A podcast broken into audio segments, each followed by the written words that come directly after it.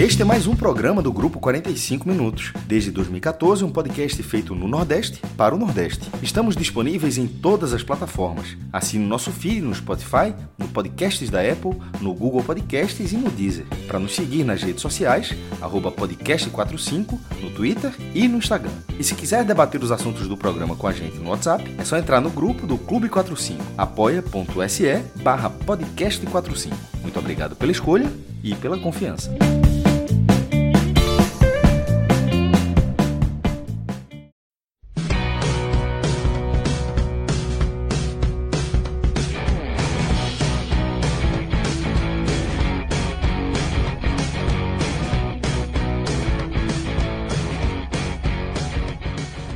Fala galera, começando mais um telecast. Aliás, o primeiro telecast de 2021 que eu participo. Para quem não me conhece, eu sou Juliana Lisboa. Estou aqui com Vitor Vilar, JP Pereira nas análises e Marcelo Filho na edição. A gente vai comentar esse jogo Vitória 1, Operário também 1, partida que aconteceu no Barradão e que complicou muito, mas muito mesmo a vida do Vitória para tentar se afastar da zona de rebaixamento e tentar continuar na briga para não cair para a Série C, uma situação que fica cada vez mais tensa, porque o, o time parece que não consegue mostrar uma evolução em campo.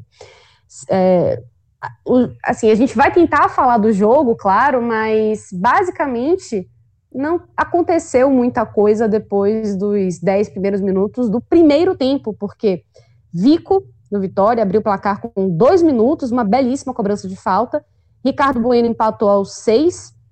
E basicamente foi isso daí. Não teve tanta chance assim para um lado, nem tanta chance assim para o outro. O operário estava parecendo muito mais confortável com o empate e o Vitória não conseguia simplesmente mudar a estratégia de jogo, não conseguia morder e não conseguiu, enfim, chegar à vitória.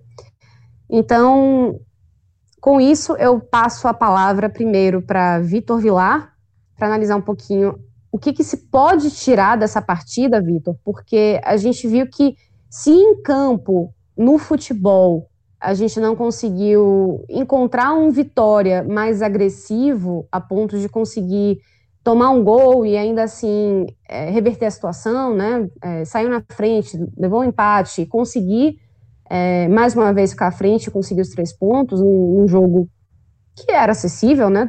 Da tabela do Vitória, é um dos acessíveis jogando em casa. Pelo menos entre os próprios jogadores, a gente percebeu em campo que houve um pouco de gritaria, é, a voz levantando, e a gente, mais uma vez, chama atenção para o Alas, capitão da equipe, que em alguns momentos levantou um pouco a voz para cobrar um pouquinho mais de, é, de consistência dos colegas, né? O que, que, a gente pode tirar desse, desse jogo de hoje? Lembrando né, que foi a estreia do Vitória com a camisa nova, uma camisa que foi lançada é, com a marca própria, né, seguindo aí uma tendência e chamando atenção para bandeiras importantes, como, por exemplo, o racismo. Vitor, é contigo agora. Fala Ju, fala JP, Marcelão. Pois é, é, como você falou, né, eu queria começar exatamente dessa, dessa, dessa última informação que você trouxe. É, ano novo, né, importante dizer que de, de jogo, assim, é um dos primeiros que a gente está comentando aqui na, no, no, ano de 2021, já que o Náutico joga amanhã, não teve Série A esse final de semana, teve a Série C, né, com Santa Cruz, mas a gente está gravando antes, então é, ano novo, né, para todo mundo. Tec, no caso do Vitória, técnico novo, né, Rodrigo também fez a estreia dele como técnico efetivo nessa partida contra o, o Operário. Camisa nova, e uma camisa que foi muito bem recebida, não só a camisa, é muito bonita. Minha, minha opinião aqui particular, uma das melhores, uma das camisas mais bonitas que o Vitória fez nos últimos anos, tanto a, a principal como a reserva. É, também o enxoval de treino, tudo está muito bonito. Um bom trabalho nesse sentido do, do Vitória, com marca própria. A campanha de lançamento que começou na virada, né, no, no dia primeiro, no primeiro minuto de 2021, veio uma tweetada do Vitória lançando a campanha e também com a mensagem, né, de que começa uma nova era, trazendo uma mensagem de que como se 2021 fosse um ano é, diferente realmente para o Vitória. E de fato existia, Ju, em toda a torcida, pelo menos as pessoas que eu acompanho, que eu tenho mais próximo, um sentimento de que se o Vitória começasse bem contra o Operário, né, ganhando do Operário, existia ainda essa, esse respiro né, de que o Vitória estava na briga, que o Vitória era um time competitivo contra a queda e que, enfim, existia uma certa confiança também por conta dessas todas essas, essas informações, né, trouxeram ali uma um respiro como se esse jogo tivesse uma aura de algo novo, né, de uma mudança severa no Vitória, de em termos de camisa nova que foi bem aprovada, técnico novo, é ano novo, enfim, ano novo traz essa esperança. Mas o que a gente viu, né, para resumir bem, adiantar bastante aqui, é um Vitória com os mesmos problemas de sempre. Na verdade, vou até é, me corrigir, os mesmos problemas em termos de campo, né, os, o Vitória com os mesmos problemas em termos de futebol, de desenvolvimento do seu futebol, mas com um agravante e algo que eu queria trazer aqui para essa discussão, mais do que falar do jogo, a gente pode falar um pouco do jogo depois, mas eu queria trazer primeiro para essa discussão o quanto me pareceu que o time do Vitória em campo, e principalmente após o jogo, nas entrevistas após o jogo, na, na, na famosa conversa ali entre os jogadores na saída de campo, né? Os jogadores conversam entre si ou conversam com companheiros, ex-companheiros da outra equipe, né? Jogadores do operário com eles trabalharam, jogaram. Como eu senti um clima assim de eu não queria dizer um clima de fúnebre, porque é muito pesado, não é isso que eu quero trazer, mas um clima meio trágico, um, um clima meio que de que de perda de forças para lutar. Eu acho que esse é o, esse é o tema mais forte, assim. Seria mais apropriado, na verdade. Perda de forças. É como se o Vitória tivesse perdido as forças para lutar contra aquilo que ele precisa lutar. É, existia um certo, um certo clima trágico de desistência né, na, após o jogo. Não só dos jogadores, mas também no meio da torcida. Assim, a gente vê a reação, conversando aqui com vários colegas né, de várias, vários grupos diferentes nas redes sociais, como esse sentimento está compartilhado de que depois desse empate com o Operário, houve uma certa é, comoção assim em torno de, de que a luta é muito difícil e que o time do Vitória está fedendo a Série C, infelizmente. Ô, né, Vitor, é como se fosse, como se fosse aquilo, bom, agora é oficial, né? Ah, é, bateu, é. né? Bateu. A ressaca. Bateu a deprê, né, Ju? Bateu a deprê de maneira muito pesada, porque esse jogo do Operário, veja só, aí, aí é preciso contextualizar. Esse jogo do Operário, ele vinha com a carga emocional muito grande, muito grande. É, além de tudo isso que eu falei, né, o fato da estreia de Rodrigo né? O fato de do Vitória ter perdido muito tempo com Mazola, isso pesou para cima da equipe. Obviamente que Rodrigo veio é, para essa estreia dele como técnico efetivo muito mais pressionado, porque agora o Vitória está a um ponto do Z4 e também porque o Vitória perdeu quatro semanas de trabalho aí, né? Perdeu nem quatro semanas, foram quatro jogos, na verdade, de trabalho com o Mazola. Foram 20 dias mais ou menos é, de trabalho mesmo.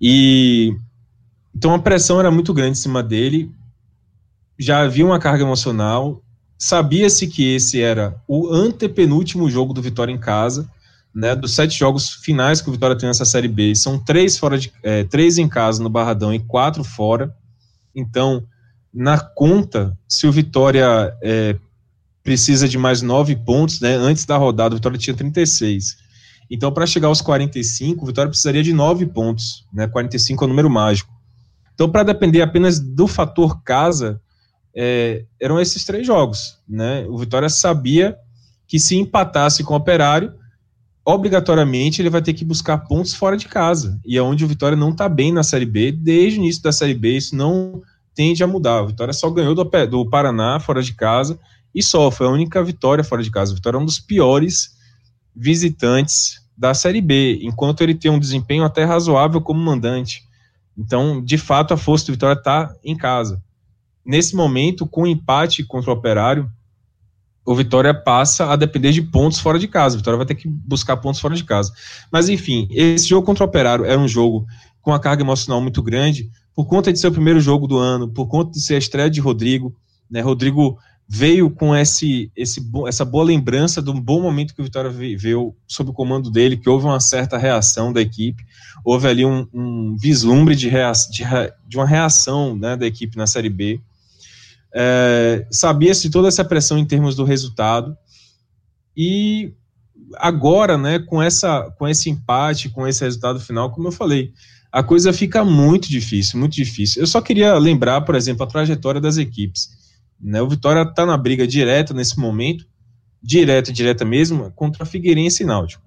Né? São as duas equipes que o Vitória está mais ameaçado. Né? Lembrando que esses três brigam contra uma vaga, né? quer dizer, brigam por duas vagas, né? na verdade. São três times brigando por duas vagas, que são as vagas fora do Z4.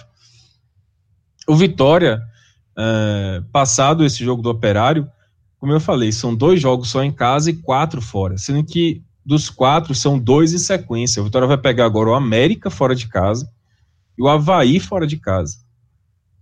E aí depois pega no Barradão a Chape. Mas só tratando os jogos fora de casa, se você for pegar o América fora de casa, pontuar, nem que seja um pontinho lá, é algo muito improvável. O América, ainda mais agora, depois de, da eliminação da Copa do Brasil, vai vir muito nervoso para esse jogo, muito nervoso é, brigando pelo título contra a Chapecoense ainda. Então é muito difícil você imaginar a pontuação fora de casa nessa circunstância. É jogo realmente para mandar o um e-mail, como a gente fala aqui no podcast. O Havaí também. E, e só para é, um pouco, trazendo um pouquinho antes da, da sua análise, é, vai pegar os dois candidatos a título, né? É, exato. Não, mas assim, é, analisando jogo a jogo, né? O Havaí, é, que na última nessa rodada atual né, que a gente está, ele perdeu do CRB, mas é um time que ainda é muito mais qualificado que o Vitória, que consegue é, ter melhor rendimento que o Vitória, e ainda tem um, um gostinho ali, mesmo, mesmo que distante, de briga pelo, pelo acesso. Né? O Havaí ainda está na briga pelo acesso de forma matemática. Então, o Havaí vai precisar, depois de uma derrota para o CRB, nessa rodada, ele vai precisar se recuperar em casa. Não sei como é que vai ser na próxima rodada, é, mas ele vai precisar se recuperar em casa. Então, mais um jogo difícil fora de casa para o Vitória. Aí vem Chape em casa, como você falou, time que briga pelo, pelo título, então é muito improvável que o Vitória consiga o resultado mesmo em casa. E aí depois pega Guarani fora, outro time que está brigando, esse sim, muito mais do que o Havaí, uma briga direta, direta pelo acesso. E aí o Vitória, Ju, de uma maneira assim muito fria, muito calculista, o Vitória tem chances reais de pontuar contra o Botafogo de, de São Paulo em casa, que é um time que é fraco, é um time que, enfim, é o vice-lanterna da Série B e está desligando nesse momento, já aceitou bem o rebaixamento, e o Brasil de Pelotas fora. Ainda que seja um jogo fora, mas nessa, nesse momento, na última rodada, o Brasil de Pelotas tende a chegar já de maneira bem é, já resolvido, com a vida dele resolvida, a permanência resolvida na Série B. Então, é um. As duas últimas rodadas o Vitória pode pontuar, mas ainda assim são seis pontos. Se o Vitória conseguir tudo, são seis pontos.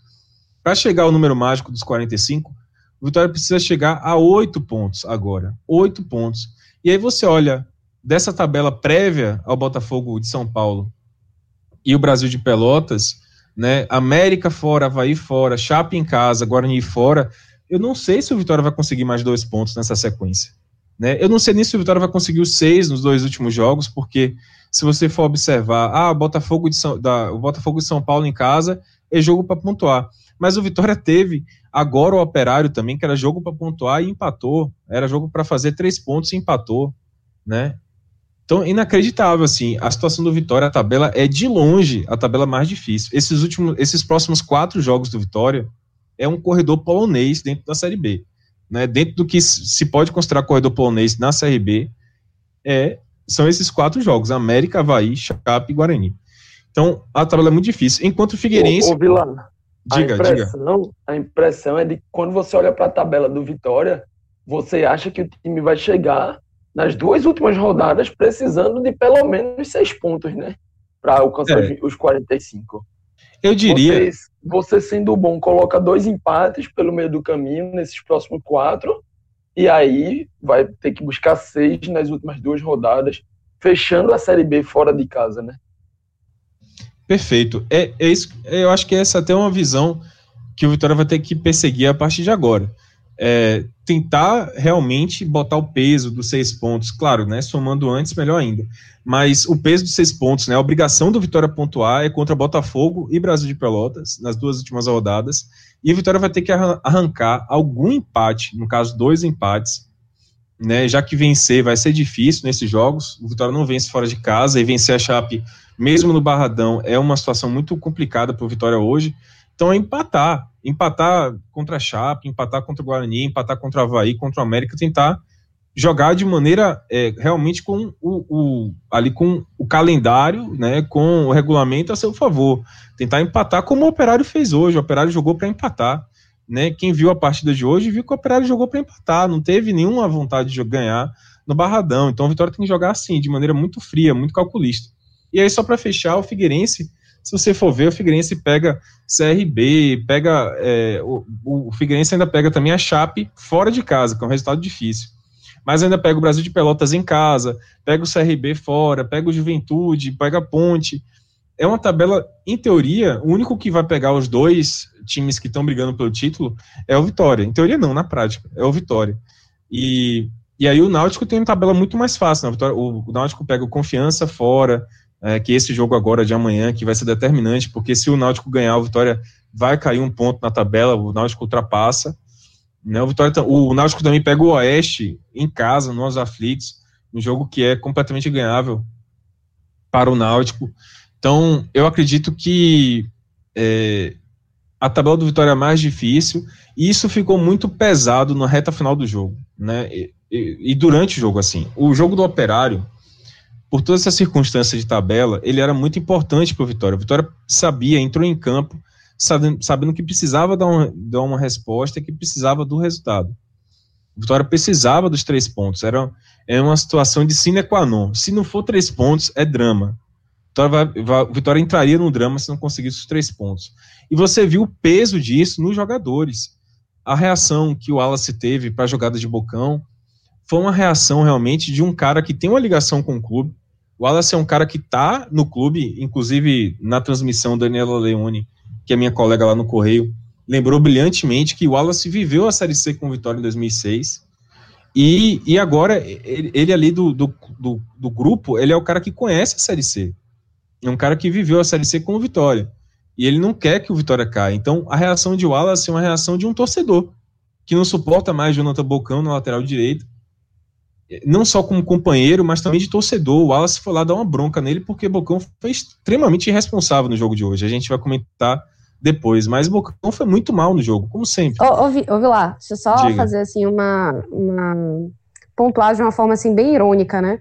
Jonathan Bocão, que levou uma bronca de Wallace e está sendo comandado agora por Rodrigo Chagas, né? Que foi um, é. um, o grande lateral direito do Vitória, que foi um, um ídolo, né? De, é, e o pessoal. Enfim, jogava de terno, né?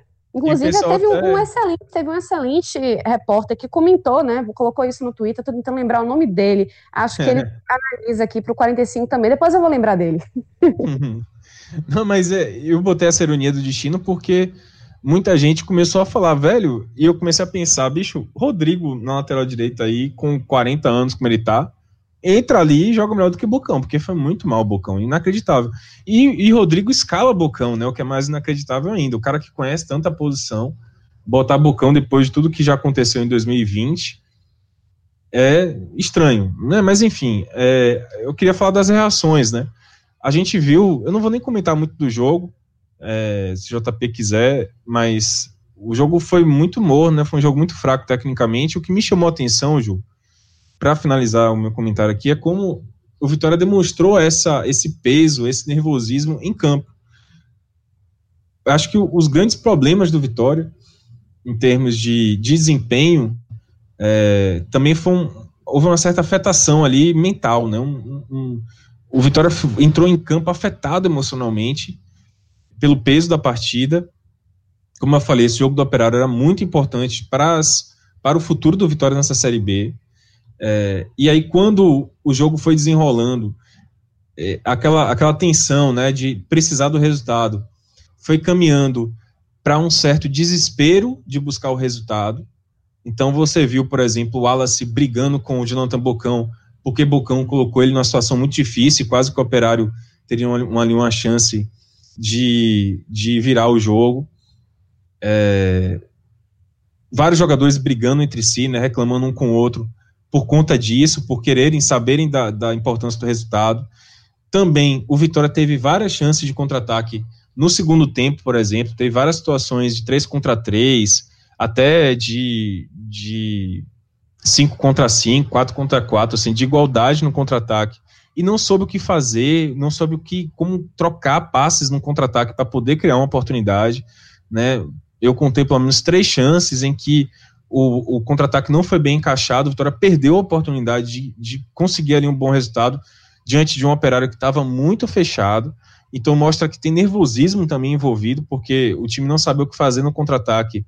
Demonstra desequilíbrio mesmo emocional ali, de desatenção. E por fim, a, que eu acho que atrapalhou muito a Vitória nesse jogo foi a fominha. O Vitória estava muito fominha.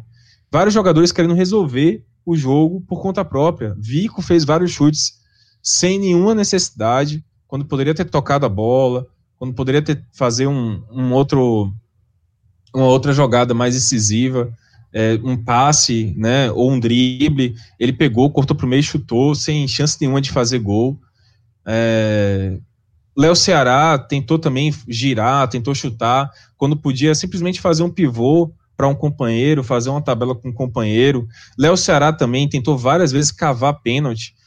Léo se jogou em várias jogadas, ele se atirou em campo, várias jogadas na área. E pediu até para tomar um cartão amarelo por simulação, porque ele forçou muito o pênalti sem necessidade. Isso demonstra que o time estava desesperado pelo resultado. E isso atrapalhou muito a vitória. Não estou dizendo que os jogadores têm que ficar frios, não. Mas é, a forma como isso afetou o Vitória emocionalmente preocupa para os jogos fora de casa também. Né? Porque o Vitória, ok, a pressão pode estar do outro lado, né? Vários times que vão ter que garantir o resultado em casa, mas o Vitória pode entrar mais tenso, mais nervoso em campo. E como eu falei, para finalizar, que na reta final do jogo, após o jogo, as entrevistas pós-jogo é, e a forma como eles se despediram dos colegas ali e tal, pessoal muito cabisbaixo, realmente sem força, né? Eu, eu, vejo o Vitória no final desse jogo, um time sem força para reagir, para fazer o básico que ele precisa fazer, que é brigar por esses oito pontos aí nessas rodadas finais. É por isso que eu acredito, Ju e JP, que mesmo os seis pontos ali, na, os, os dois jogos finais em que o Vitória tem a obrigação de fazer seis pontos contra a Botafogo de Ribeirão Preto e contra o Brasil de Pelotas, mesmo assim o Vitória não sei se o Vitória tem forças hoje, olhando para esse time que terminou o jogo hoje contra o Operário, de conseguir esses seis pontos, não. Muito bem. JP, passa a palavra agora para você, para você que é fã das análises, né, de estatísticas, é um cara que, enfim, doutrina nesse sentido. O que, que a gente pode tirar do, desse jogo de hoje que retrata né, a situação do Vitória, o que pode, enfim, chamar para esses jogos que estão ainda por vir? Fala Juve lá, né? E aí vou deixar a minha saudação para Marcelo, exatamente contando, né, para fazer a abertura desse jogo, contando como foi a nossa conversa aqui no, no pré-gravação, né? A conversa em off, né? Digamos assim, antes da gente começar o REC. É, falando das festas de final de ano, já deixo meu feliz ano novo para todo mundo, que seja um ano que não seja representado por esse Vitória e Operário, porque senão a gente vai ter um 2020. Rapaz, importante pedir um negócio desse. É, não, exatamente. Tá o ano assim e manter o ano dessa forma, ninguém merece. Se o ano que começou com esse jogo, acabar com esse jogo, acabar com, com algo nesse nível, a gente vai ter um 2020.2 aí, acho que ninguém quer isso, por infinitos motivos, né? Então, que a partir desse jogo a gente possa ter coisa muito melhor aí para o nosso futebol, né? mas seguindo. É, conversando com o Marcelão, falando que o jogo tinha sido bem ruim e tudo, e ele falou assim, ó, eu mesmo só assisti os, os minutos iniciais, né, Marcelo que está aí na, na, na, parte técnica, na gravação, operação do som, e eu disse para ele, ó, Marcelo, se tu viu os 10 minutos iniciais e depois cochilou, depois saiu, foi, sei lá, foi ver o mar, foi fazer qualquer coisa, tu viu o tempo suficiente para fazer uma análise da partida porque o jogo aconteceu, o jogo existiu por 10 minutos, né? E depois o que a gente viu foram 80 minutos de um completo é, não jogo, de, né? De, foi um não é, jogo. Quase antijogo, foi, foram 80 minutos ali do tempo passando, né? Somente, sem muita coisa acontecer, sem nada que fosse razoável, sem nada que valesse a pena a gente trazer para cá. Realmente foi muito baixo o nível. Né? E não foi como se o operário tivesse jogando muito e o Operário estivesse jogando muito e dominando e conseguindo barrar o Vitória. Né? Na verdade, não. Na verdade, o que a gente viu foi um jogo de baixo nível por parte dos dois times mesmo. O próprio Operário, que levou o gol aos dois minutos, né? e aí eu imaginava que o Vitória fosse se retrair, fosse defender, e a gente ia ter um bombardeio aí por 80 e poucos minutos do Operário. O Operário consegue um empate muito rápido, com três minutos de diferença, leva o gol na verdade quatro, né? leva o gol aos dois, empata aos seis. Teve mais uma coisinha ali e depois o Operário também não fez mais nenhuma questão, estava super cômodo, deu muito espaço, errou bastante, mas o Vitória não foi apto né, em 80 minutos aí de jogo, até mais que isso, com um adversário blazer, com um adversário sem estar 100%, sem estar ligado, sem estar se defendendo muito bem, foi simplesmente o Vitória parando nas suas próprias limitações. E acho que essa discussão que a gente até falou entre o Wallace e Bocão, né, demonstra muito bem o que foi isso em campo. Foi um time que, além de errar muito, né, porque essa discussão só aconteceu, veio logo após um lance que Bocão errou ali, uma bola mal cortada. É, é a cara, é um time que erra muito e é um time perdido entre si, um time que não parece não ter tantas lideranças, um time que parece não ser equilibrado emocionalmente, é um time que quando leva gol se perde, quando faz gol e a gente acha que ó começou bem, vamos ver se dá um gás, vamos ver se agora vai defender bem e partir no contra-ataque, aí leva um gol rápido, é a cara do Vitória. Esse jogo é um resumo do que é o Vitória em 2020. E aí Rodrigo Chagas né, que volta depois de quatro rodadas com Mazola. Rodrigo Chagas pega, na, tem nas suas mãos uma conta que não é sua, né, porque muita gente passou, Pivete, é, Barroca, o tempinho ali com Chagas, que na minha visão era, estava sendo o melhor até o momento, e aí... É... Ô, JP, até para é, contextualizar um pouquinho essa sua análise, né, o Rodrigo Chagas, ele deixou o Vitória a oito pontos do Z4. Tinha uma gordura lá, né? E ele pega o Vitória é, numa situação muito ruim, muito complicada, a dois pontos do Z4, se não me engano. E agora tem é, a, a, essa essa conta, né, parece ficar ainda mais complicada. Então, realmente, até pelo que ele fez, isso até sem a gente botar na conta aí Barroca, Pivete, enfim, é, só pegando da parte dele em diante, ele já está voltando num cenário muito pior do que ele mesmo deixou, né? A gordura que ele deixou foi queimada, ele está já numa situação de fritura, até para conseguir extrair alguma coisa desse time que já está muito mais abalado do que quando ele pegou pela primeira vez, né? Perfeito, Ju. E eu acho que o ponto, o melhor ponto dessa, de toda essa sua fala, que foi muito boa, né? foi exatamente esse finalzinho da palavra-chave, abalado.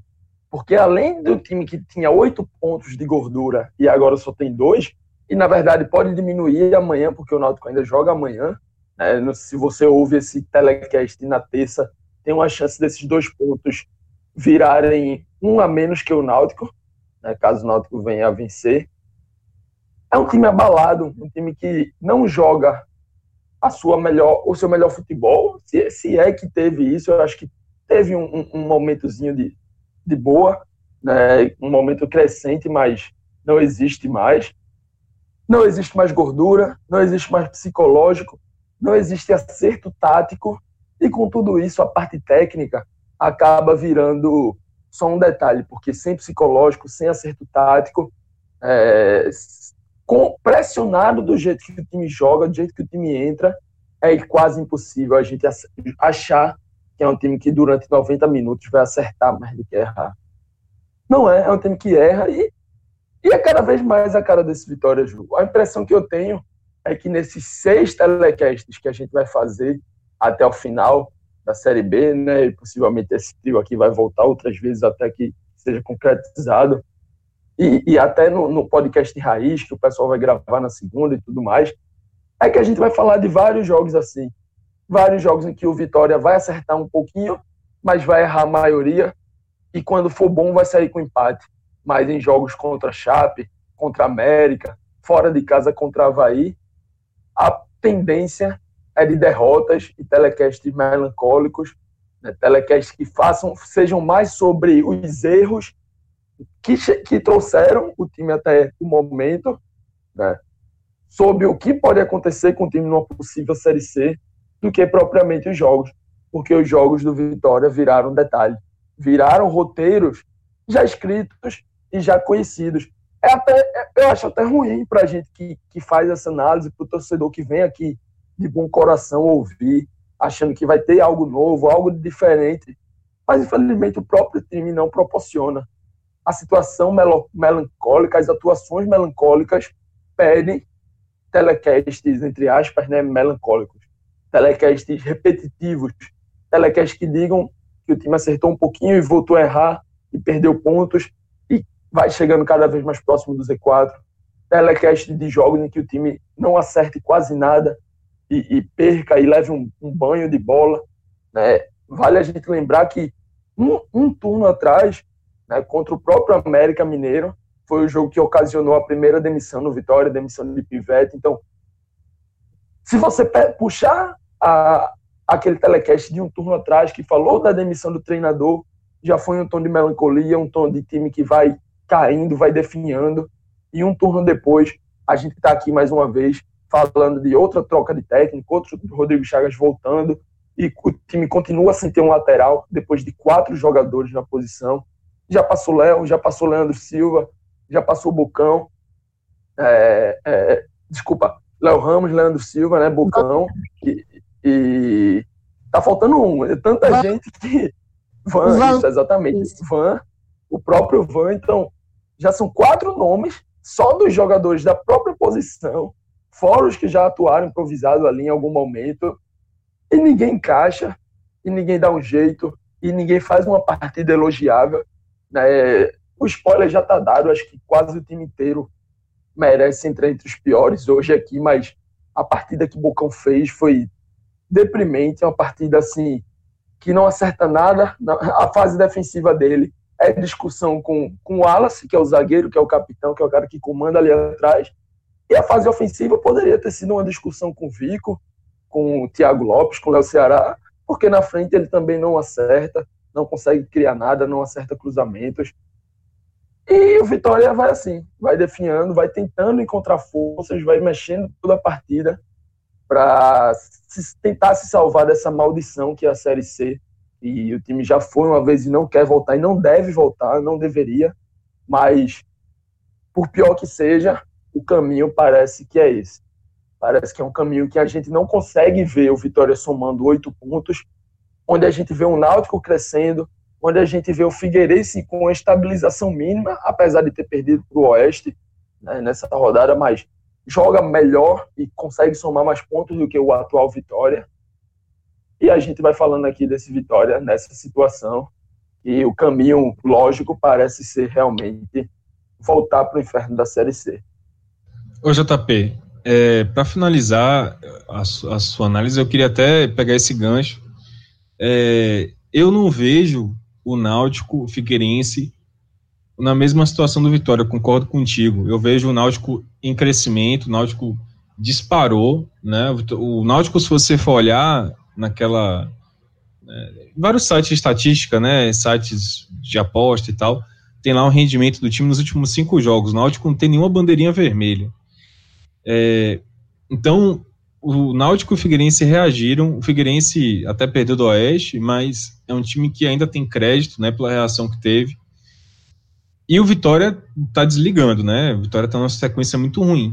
Eu acredito até loucura, pode ser loucura que eu vou falar, né? Pode soar como uma loucura, mas veja só, analisando friamente o momento que o Náutico está vivendo de reação, talvez seja mais vantagem para o torcedor do Vitória torcer para que o Náutico ganhe do confiança.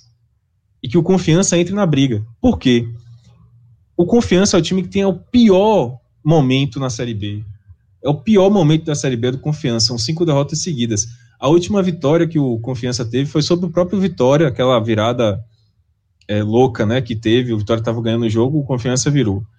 Depois disso, foram cinco derrotas seguidas do Confiança. E ele é, ao lado do Vitória, um time que vai pegar os dois, os dois candidatos ao título já na reta final da Série B. É pior do que o Vitória, porque o Confiança vai pegar tanto o América Mineiro como a Chapecoense em sequência na antepenúltima, aliás, desculpa, na última e na penúltima rodada da Série B. Confiança pega o América Mineiro na penúltima, for, é, em casa, em Sergipe, e depois viaja para pegar Chapecoense fora na última. Veja só, Confiança pega o América o Chapecoense, tudo bem, já podem chegar lá é, com o título definido, né? Mas na tendência hoje, no momento hoje, é que o Confiança tem a tabela mais difícil que o Vitória. Então, mesmo que o Confiança esteja nesse momento à frente do Vitória em pontuação, o Confiança está dois pontos só à frente do Vitória, talvez seja melhor que o Confiança entre na confusão e, e, e que o, o, o Vitória vá para a briga com confiança. O Náutico tem uma tabela muito fácil pela frente. Não é muito fácil, mas é mais fácil do que a do Vitória do próprio Confiança. O Figueirense idem. A impressão, a impressão é que o Náutico já está fazendo hora extra nessa briga, né? Porque você olhando o que o time já vem jogando, e você foi muito feliz quando já disse que o time não vem, né, não perde há mais de cinco jogos, e, e o que o próprio Vitória joga, o próprio Confiança joga, né, hoje o Náutico é muito mais time que eles, e conf, confirmando, caso venha confirmar realmente uma vitória do Náutico sobre Confiança, né, a tendência é realmente essa. A tendência é que Náutico passe, apesar de não passar o Confiança em pontos, mas o momento indiquem que o Náutico saindo dessa briga e trazendo confiança para ela. E realmente para o Vitória, talvez seja o melhor mesmo, porque não, acho que não consegue mais alcançar o Náutico. Né? E mesmo a dois pontos do confiança, hoje é mais fácil você torcer contra o confiança do que contra o Náutico ou a favor do próprio Vitória. Então, pensando, logicamente, a gente aqui no Nordeste torce, queria muito que todos os três nordestinos se salvassem, né? Mas olhando pela visão do Vitória, pelo lado do Vitória, o Confiança é um time que vem parecendo ser mais acessível nesse momento. É, obviamente falando aqui sempre pelo lado do Vitória, né? Pensando como o torcedor do Vitória deve pensar, seria porque é briga é, caseira, né? É Bahia contra Sergipe, mas é cada um por si. E nesse momento, Confiança está numa confusão muito grande. Confiança, cinco derrotas seguidas. Não sei se vão mandar embora Daniel Paulista, porque Daniel tem um, um lastro muito grande de trabalho por lá. O próprio momento que Confiança vive nessa Série B, né, de estar tá na Série B, é muito por conta do trabalho dele. Então, é, Confiança está numa situação muito difícil, talvez seja o adversário ideal para o Vitória, né?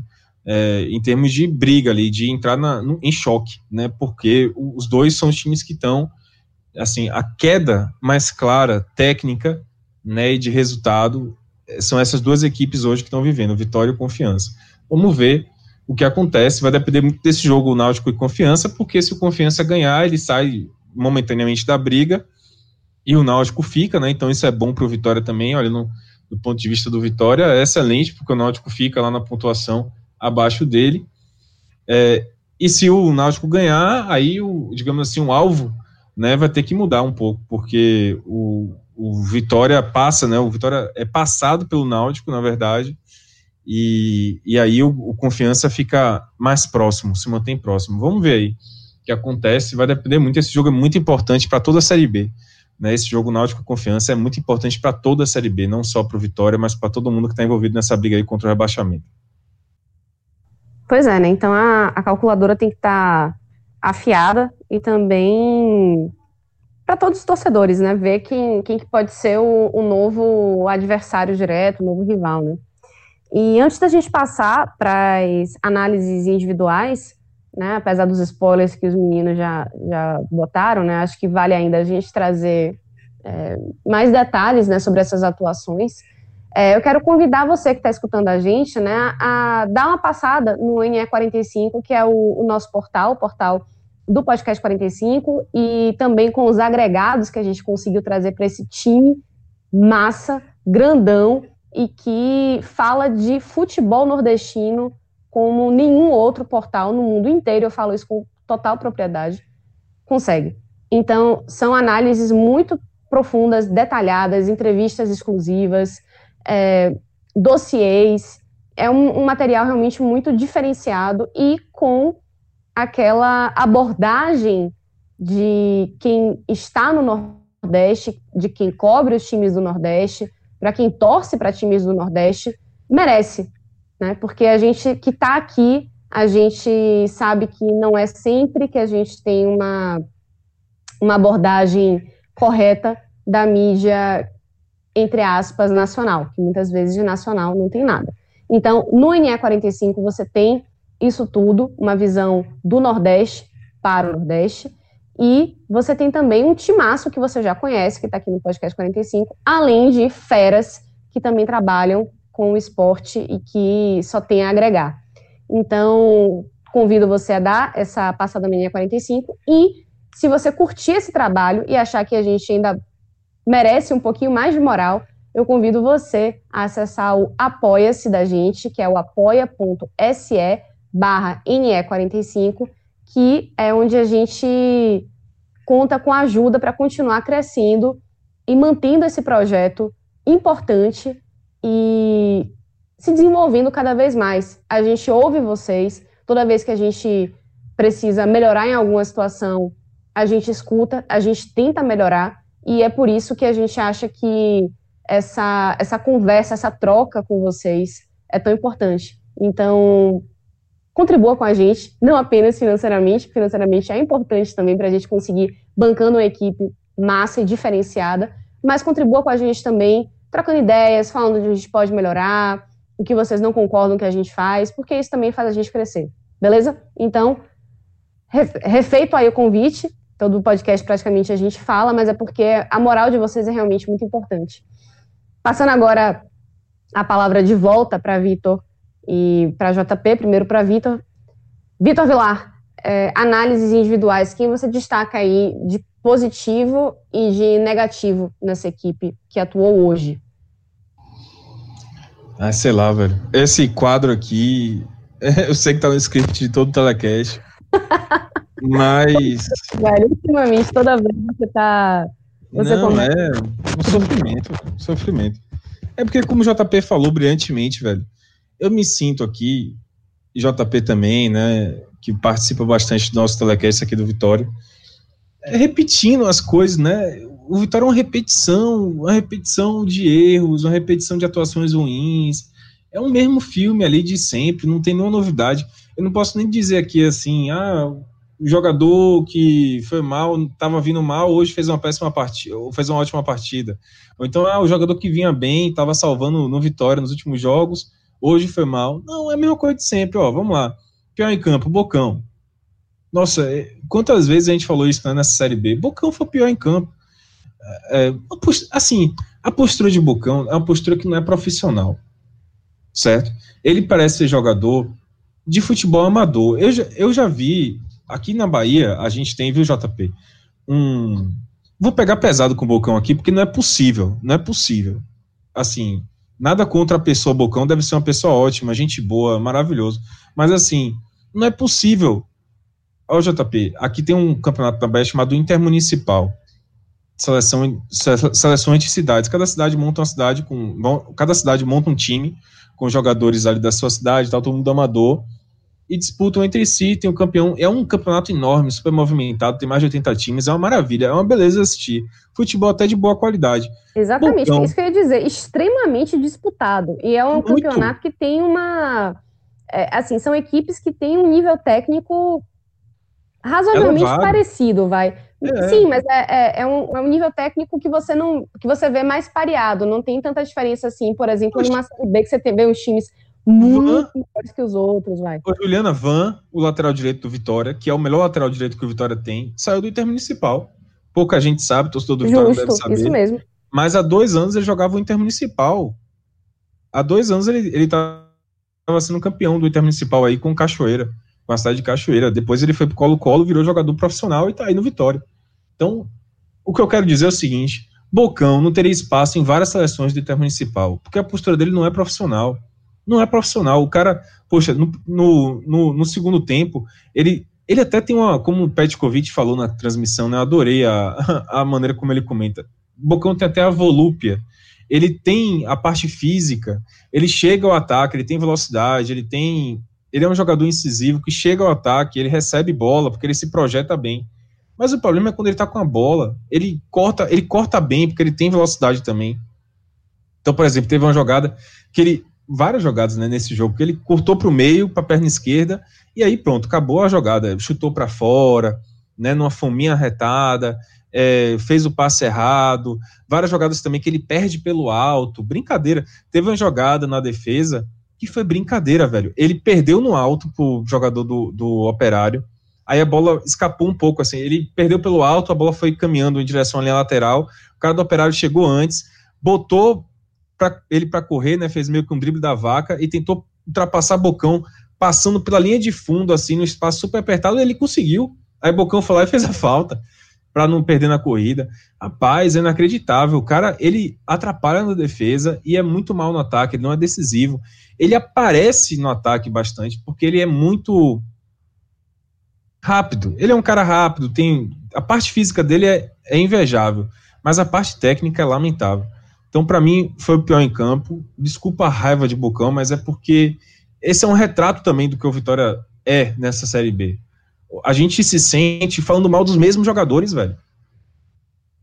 E é inacreditável que na 31 rodada da Série B, com vitória nessa situação, o técnico como o Rodrigo Chagas, que tá, tá, desde o início do ano no clube, na verdade tá desde o ano passado, porque Bocão tá aqui desde, desde o ano passado, conhece a figura e bota ele para jogar. Ah, não tinha outra opção no banco, não tinha outro jogador. Velho, bota alguém improvisado, bicho, que nem o Operário fez. Pegou Renier, botou de lateral esquerdo, nem foi tão mal assim. Renier é zagueiro, a gente conhece muito aqui no Vitória. É um jogador que já passou aqui, surgiu aqui, na verdade. Bota o tal do Leandro Silva, velho, que também tá. que não chegou e não foi bem, mas pelo menos, sei lá. Mas Bocão irrita. O problema de Bocão é que irrita. É... Tirando o Bocão, eu achei que Fernando Neto fez uma partida bem mais ou menos assim. Um jogador que tem toda a chance de ser mais importante para o Vitória e não consegue ser. É, ele, ele, aparece muito, ele toca muito na bola, mas a progressão dele, na forma como ele faz a bola rodar e, e chegar ao ataque, hoje não funcionou. Ele não conseguiu ser esse meio de articulação. Quem mais, meu Deus?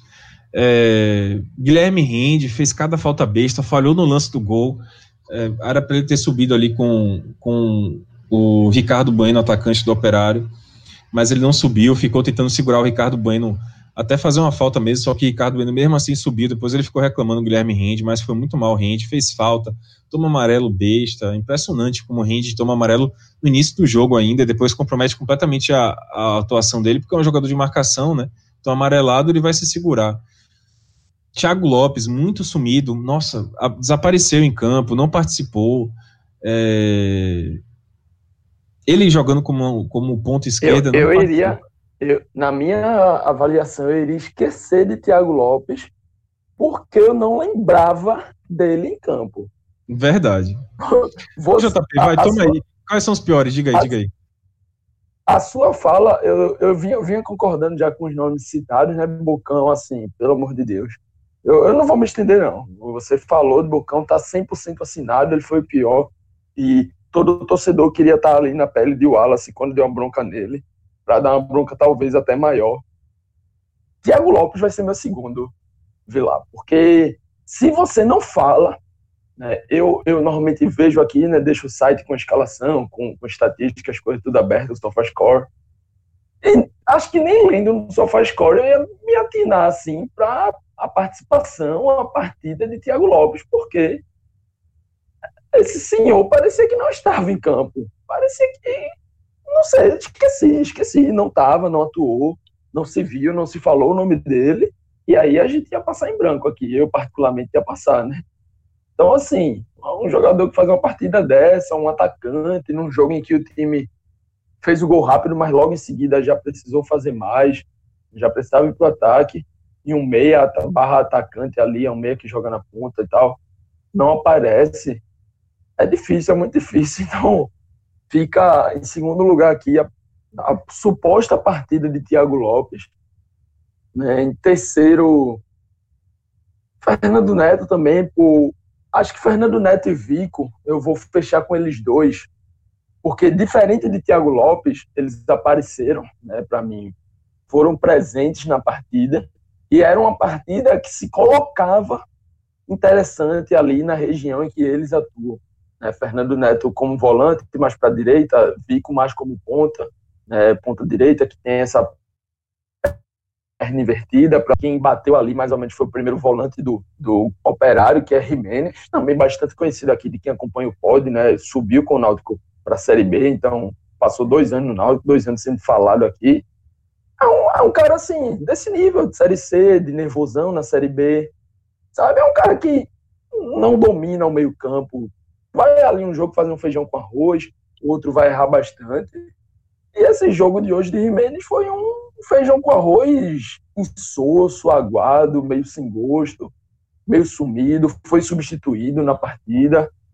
E os jogadores do Vitória, né, Fernando Neto e Vic, que atuaram ali no lado dele, no lado em que tinha um lateral improvisado, ok, que era um zagueiro, então você espera mesmo que ele feche melhor esse corredor, não vá subir não vá subir tanto, vá ficar mais fechadinho ali, né, pensando em guardar os espaços, mas simplesmente erraram bastante, apareceram, mas erraram bastante, tiveram a oportunidade de, faz, de fazer melhor, até tomada de decisão, finalizações precipitadas, aquilo que quem ouviu o último telecast do esporte, né, de 2020, eu chamei de síndrome de Jesus Cristo, porque era todo mundo ali querendo ser o salvador, né? Todo mundo queria ser ali o enviado que ia pegar a bola, parecia que ia driblar. Foi muito maravilhoso.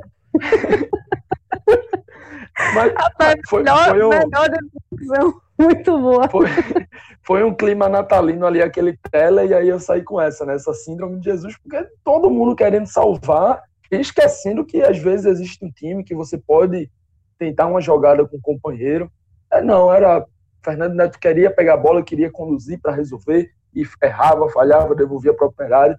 Vico, quando pegava a bola ali já no ataque, queria um drible numa região que não não estava tão propícia. Era uma finalização sem estar nas melhores condições.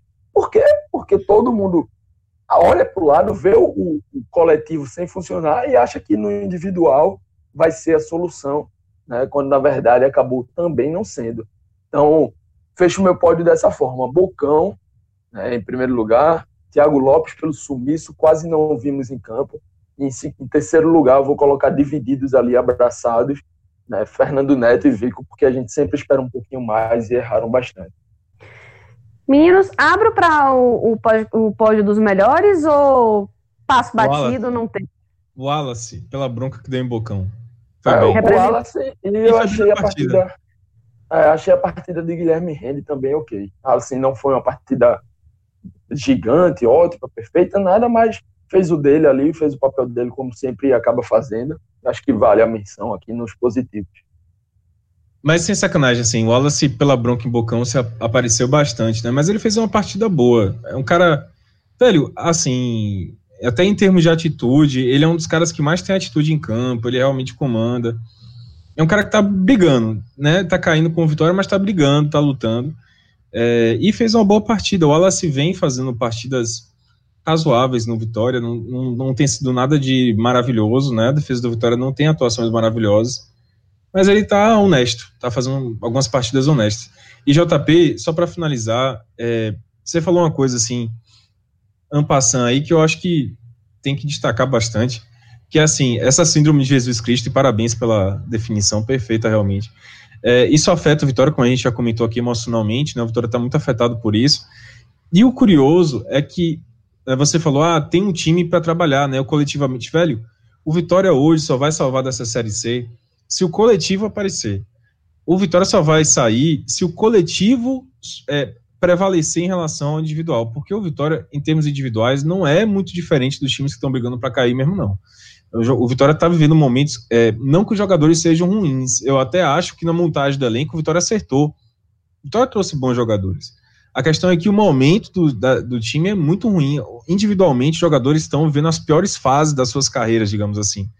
É, tirando uma exceção ou outra ali, né? O Léo Ceará tá fazendo bastante gol, mas, pô, Fernando Neto, mal, Guilherme Rende caiu de produção um pouco na minha visão, Thiago Lopes mal, todo mundo mal, assim.